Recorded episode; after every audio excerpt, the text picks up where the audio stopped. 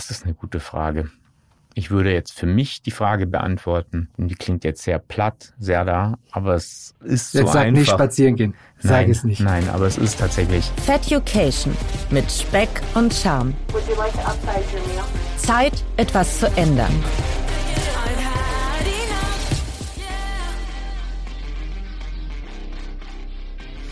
Hallo liebe Fettuccinis. Ihr habt euch nicht beschwert, deswegen habt ihr auch weiterhin diesen liebevoll gemeinten Spitznamen von mir. Ich sitze heute nicht wie an gewohnter Stelle entweder in meinem Kleiderschrank oder im Studio, sondern quasi fast mittendrin in den Redaktionsräumen von Fitbook. Mir gegenüber sitzt der Chefredakteur Nuno Alves.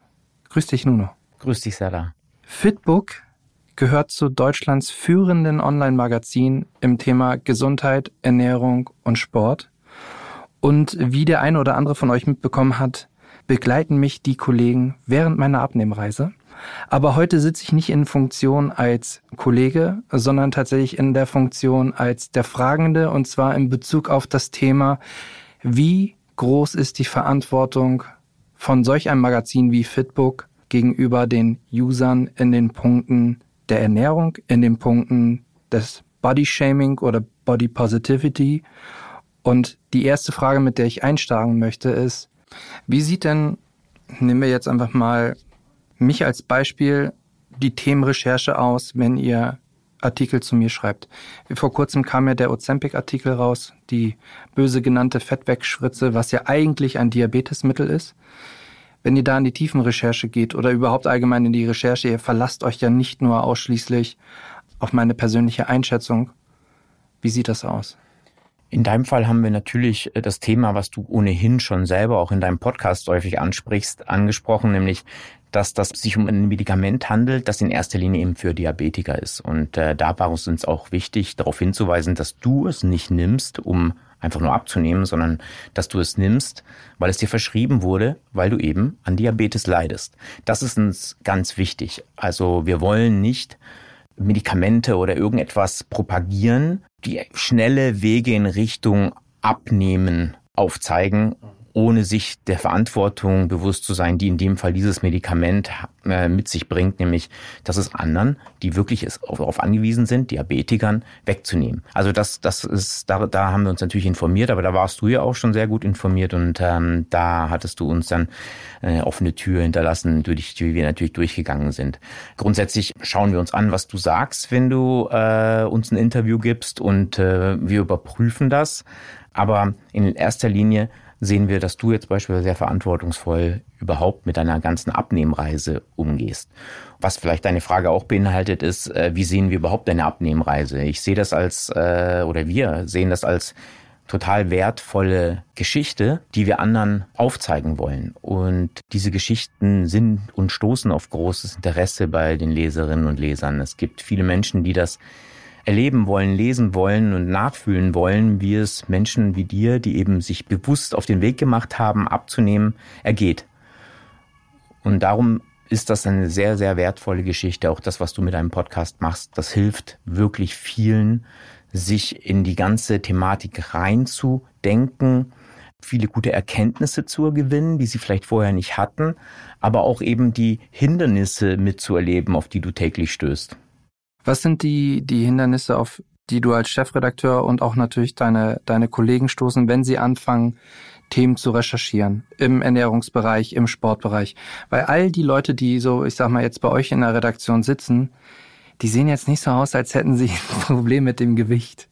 Das sind halt sehr athletische Menschen. Ich beschreibe einmal dich. Du bist, äh, ich glaube, gefühlt irgendwo in den 30ern, körperlich. Ich glaube, erfahrungstechnisch etwas über die 40, aber könnte es, glaube ich, ungefühl, äh, äh ungelogen jeden 20-Jährigen da draußen sportlich in die Tasche packen.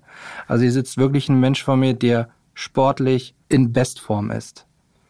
Wie kann man das verbinden mit Menschen, die halt so sind wie ich und für den, also für diese Personengruppe dann entsprechende Artikel schreiben? Ich glaube, die Antwort ist recht einfach die Leserinnen und Leser, die auf unsere Seite kommen, haben einerseits äh, das Bedürfnis, an ihrem aktuellen täglichen äh, Programm etwas zu ändern und zu leicht zu optimieren. Aber genauso gibt es Menschen, die grundsätzlich sagen, ich möchte komplett alles verändern und ich möchte einen Einstieg finden in ein gesünderes, aktiveres Leben, in eine bessere Ernährung. Und wir bieten eben für all diese Menschen etwas. Natürlich haben wir die Menschen, die suchen nach einer Bestätigung für ihr Training, die suchen nach einer Bestätigung für etwas, was vermeintlich größeren Bizeps, ein, noch durchtrainiertere Bauchmuskeln hat. Aber wir haben natürlich ganz viele Geschichten und äh, das sind auch die, die, die, die wirklich sehr erfolgreich sind. Bei denen geht es darum, den ersten Impuls zu geben, etwas besser zu machen.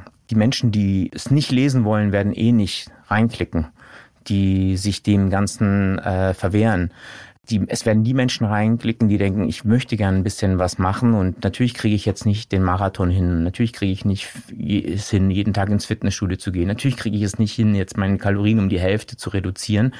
Aber sie suchen nach einer kleinen Stellschraube. Und diese kleine Stellschraube sind dann manchmal ganz niedrigschwellige Artikel. Der Vorteil von von ein paar Stunden Fasten am Tag, das sogenannte Intervallfasten. Wie steigt man da ein? der Vorteil von einem bestimmten Lebensmittel, indem man das aufzeigt. Vielleicht isst du etwas mehr mal von diesem Lebensmittel und das kann einen positiven Impact, sei es auf dein Darmbiom haben, sei es auf äh, deine Grund, dein grundsätzliches äh, allgemeines Gefühl haben, sei es auf deine Ballaststoffzufuhr etc.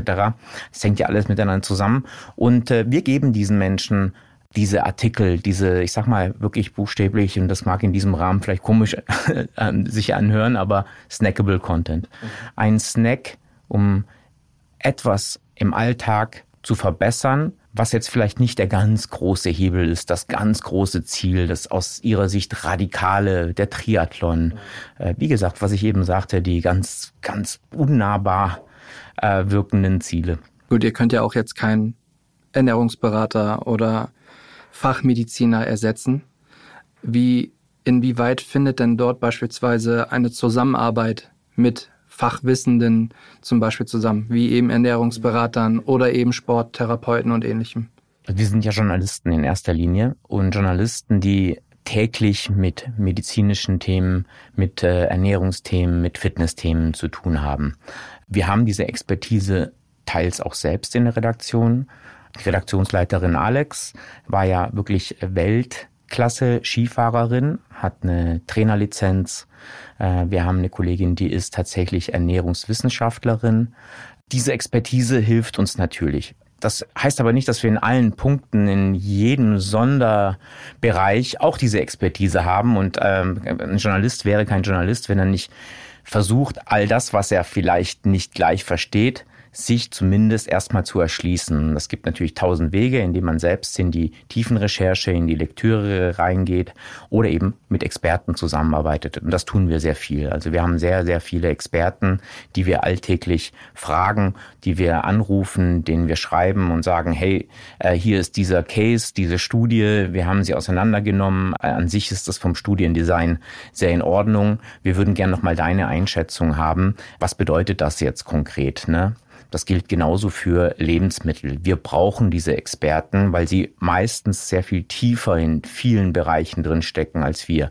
Aber natürlich haben wir auch bei uns diese Expertise und bauen sie uns auch mit jedem Artikel, mit jeder Recherche, mit jeder Anfrage auch auf. Das Grundverständnis. Also wir sind ja letztendlich auch nichts anderes als ständig Lernende. Wird denn innerhalb der äh, Redaktion auch diskutiert, positiv gestritten? Ich würde das gerne noch einmal auf das Beispiel von dem letzten Artikel, von den Ozempic-Artikel zurückbringen. Die Kommentare, die ich zum Beispiel bei Facebook gelesen habe, die waren durchwachsen. Also da gab es immer wieder ein, zwei vereinzelte, die ähm, offensichtlich, das tut mir auch leid, so platt sagen zu müssen, nur die Überschrift gelesen haben und nicht den Artikel an sich. Aber an sich zu dem, zu dem Mittel, zu dem Medikament, wird da, wird darüber in eurer in der Redaktion diskutiert? Ob die vielleicht zwei Lager haben. Auf der einen Seite das Lager, was halt irgendwie sagt, sollen wir auf den, auf diesen Trend, auf diesen Hype um das Mittel mit aufspringen? Fördern wir damit nicht vielleicht irgendwie ein falsches Bild? Und die anderen, die halt eben sagen, na warum denn nicht? Also ich kann sagen, dass äh, es eigentlich einhellige Meinung ist, dass äh, dieses Medikament nicht missbräuchlich verwendet werden soll. Da gibt es keine Diskussion. Also, dass das Medikament vorwiegend und äh, für Diabetiker sein soll und dass wir es nicht gutheißen, dass Nicht-Diabetiker es, egal in welchem Zustand sie sich körperlich befinden, solange sie keinen Diabetes haben, es nicht nehmen sollten. Ähm, da gibt es keine zwei Meinungen. Da sind wir uns ziemlich klar. Ähm, es sei denn, es gibt irgendwann eine andere Situation, eine medizinische Empfehlung zu sagen, ab sofort, wir haben genügend Semaglutid, wir können es auch für alle anderen öffnen. Und diese Diskussion ist ja auch schon zu, die zugange, da, die ist da. Und äh, wenn das Mediziner und auch Studien belegen, dass das total hilfreich ist, dann schauen wir uns das an und würden auch nicht gegen die Wissenschaft argumentieren.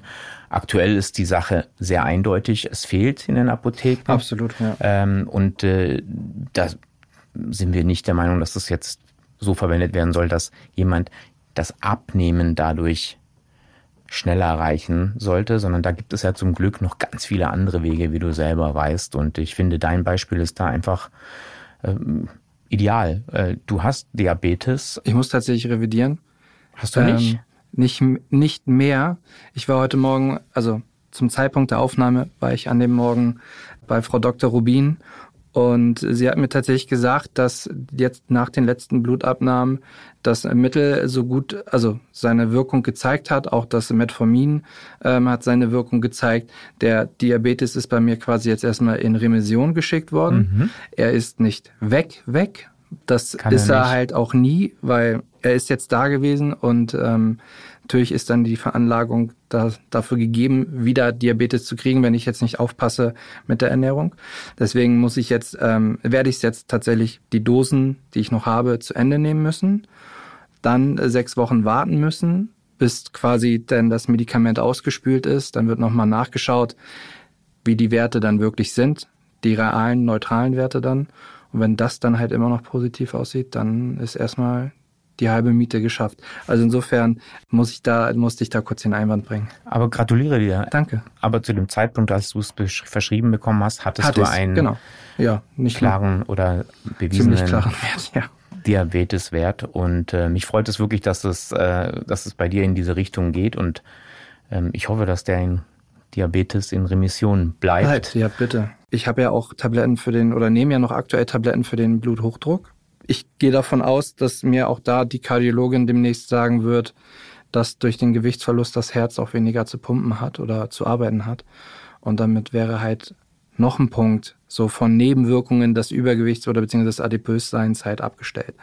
Und das ist natürlich halt schon eine ganz ordentlich, ordentliche Leistung. Jetzt sitzen wir hier, keiner kann uns wirklich sehen, aber hören. Und was man bei euch sehen kann, sind nicht nur Buchstaben, die einen Artikel vollständig machen, sondern auch gegebenenfalls beispielsweise Videos für Fitnessübungen, aber auch natürlich Bilder. Und ich stelle mir die Frage, wird bei euch diskutiert und wie stehst du persönlich dazu, dicke Menschen zu zeigen? Zeigt ihr sie oder zeigt ihr sie nicht?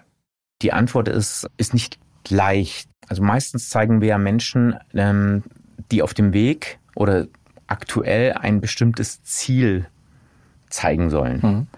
Ähm, Klassiker ist, ich möchte äh, kräftigere Schultern. Und da zeigen wir Menschen, die schon kräftige Schultern haben, weil die Menschen gerne vom Ergebnis aus die Artikel wahrnehmen. Ist das so? Ja. Habt ihr das schon mal anders dann versucht? Also beispielsweise jemanden mit, weiß ich nicht, schmalen Schultern zu zeigen und dann halt irgendwie ein Nachherbild des Erfolges? Die Zahlen sprechen für sich. Die, wir testen das und äh, die Zahlen zeigen tatsächlich, dass je klarer du dieses Ergebnis hervorhebst, wir reden vom Ergebnis. Ja. Also wenn du wirklich über ein bestimmtes ähm, Idealbild bei körperlichen Merkmalen sprichst, dass das Zeigen des Ergebnisses eher dazu führt, dass man reinklickt. Ich vermute, es liegt schlichtweg daran, dass man denkt, der Tipp, der da gegeben wird oder die Tipps, die da gegeben werden, nur funktionieren, wenn man, wenn man sieht, dass die Person schon entsprechend aussieht. Ich glaube, den Effekt hat man häufig auch. Ich will da keinem zu nahe treten, aber ich glaube, dass es Personal Trainer, die gut durchtrainiert haben und äh, einfacher haben, wenn sie sich nur präsentieren, als ein Personal Trainer, der eben nicht diesem äh, Bild, Bild entspricht, entspricht. auf das man sich eigentlich gerne zubewegen möchte. Ich glaube, da ist der Mensch Mensch.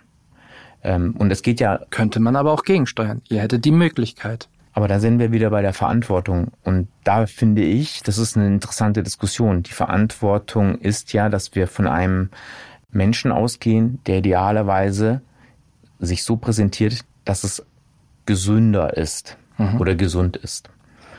Und es zeigen ja schlechtweg einfach auch Studien, dass sehr mehrgewichtige Menschen grundsätzlich mehr körperliche Leiden mit sich bringen. Und das in unterschiedlicher Art. Es gibt auch Ausnahmen von diesen Regeln. Genauso ist es aber auch mit stark untergewichtigen Menschen. Ich habe es jetzt, vielleicht ist es ein sehr drastischer Vergleich, aber nur weil Raucher zum Alltagsbild gehören, würden wir wahrscheinlich auch nicht Menschen beim Rauchen zeigen. Weil wir aber uns es der gibt, den Verantwortung. Raucher, es gibt aber den Raucher, der Marathon läuft. Aber wir zeigen ihn nicht mit der Kippe in der Hand am Ende des Marathons. Aber das entspricht ja eventuell nicht der Realität. Das entspricht nicht der Realität, aber es ist auch nicht eine Realität, die wir propagieren wollen, weil sie schlichtweg gegen das, gegen den, gegen das eigentliche Ziel, gesünder zu leben, geht.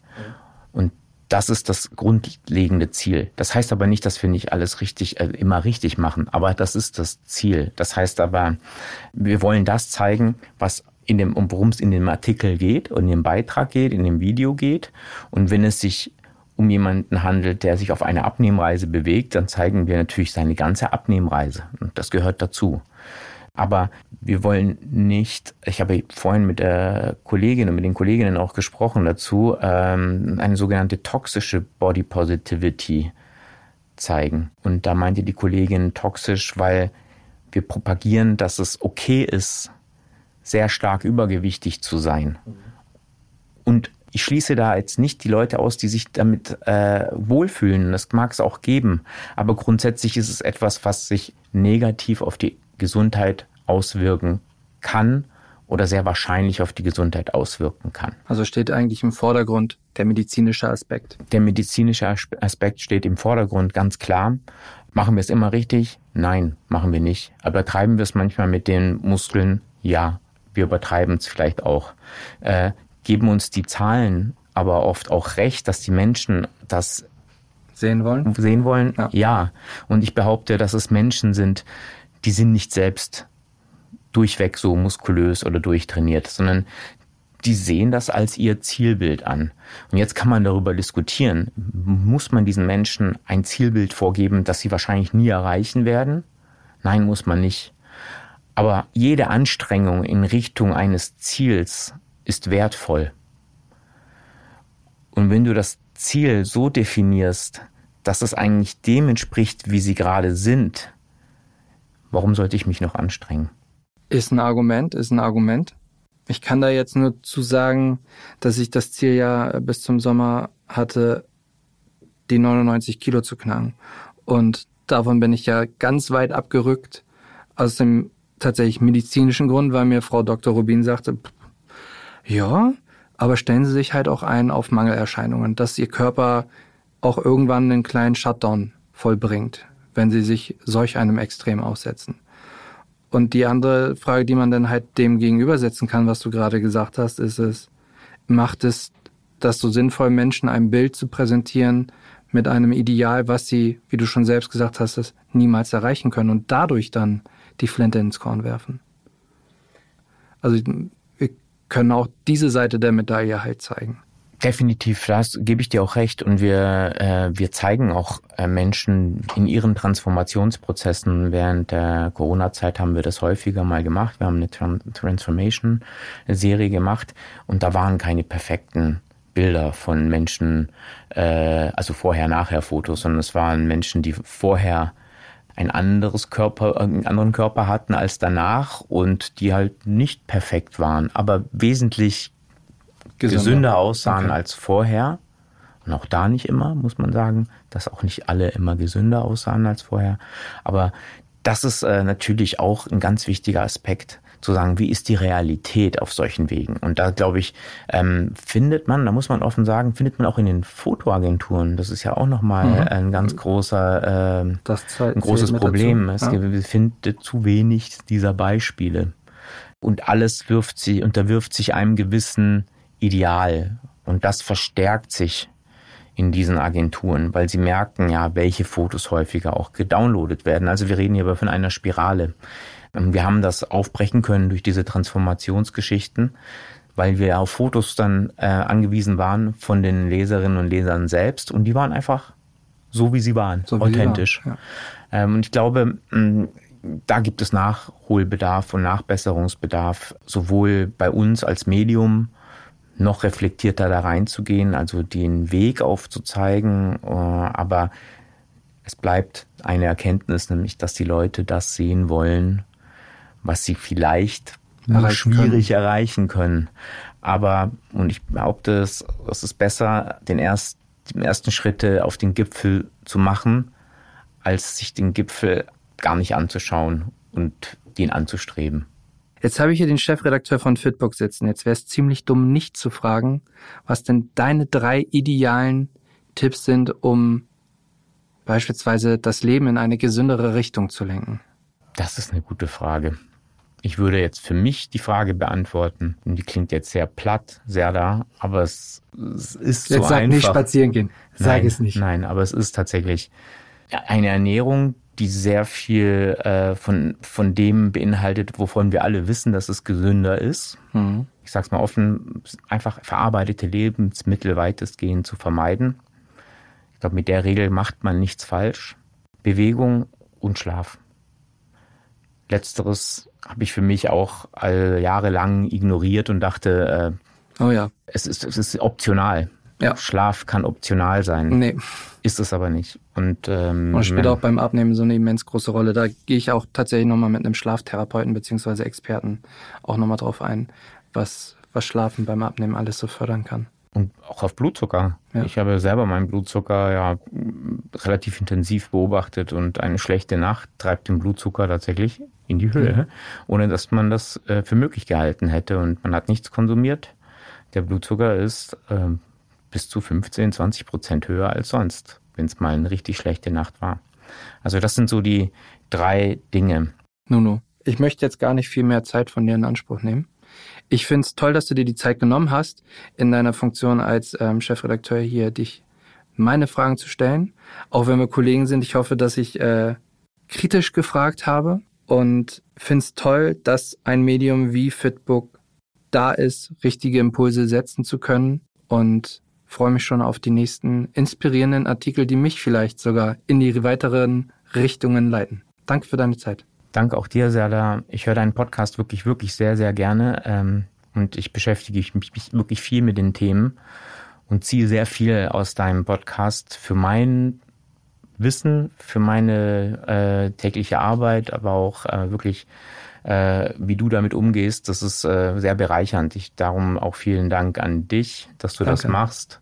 Äh, ich glaube, es ist sehr, sehr wertvoll und dass viele davon profitieren können, bei deinem Podcast mal reinzuhören. Ihr Lieben, wir sind jetzt ans, äh, ans Ende der Zeit gekommen.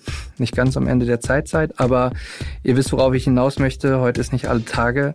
Wir hören uns Frieda, gar keine Frage. In diesem Sinne, vielen Dank fürs Zuhören. Abonniert, kommentiert, liked, erzählt allen, denen ihr kennt, äh, wo, dem, wo der Podcast zu hören ist. Und ähm, wir hören uns dann in einer Woche wieder. Feducation mit Speck und Charme. Zeit, etwas zu ändern.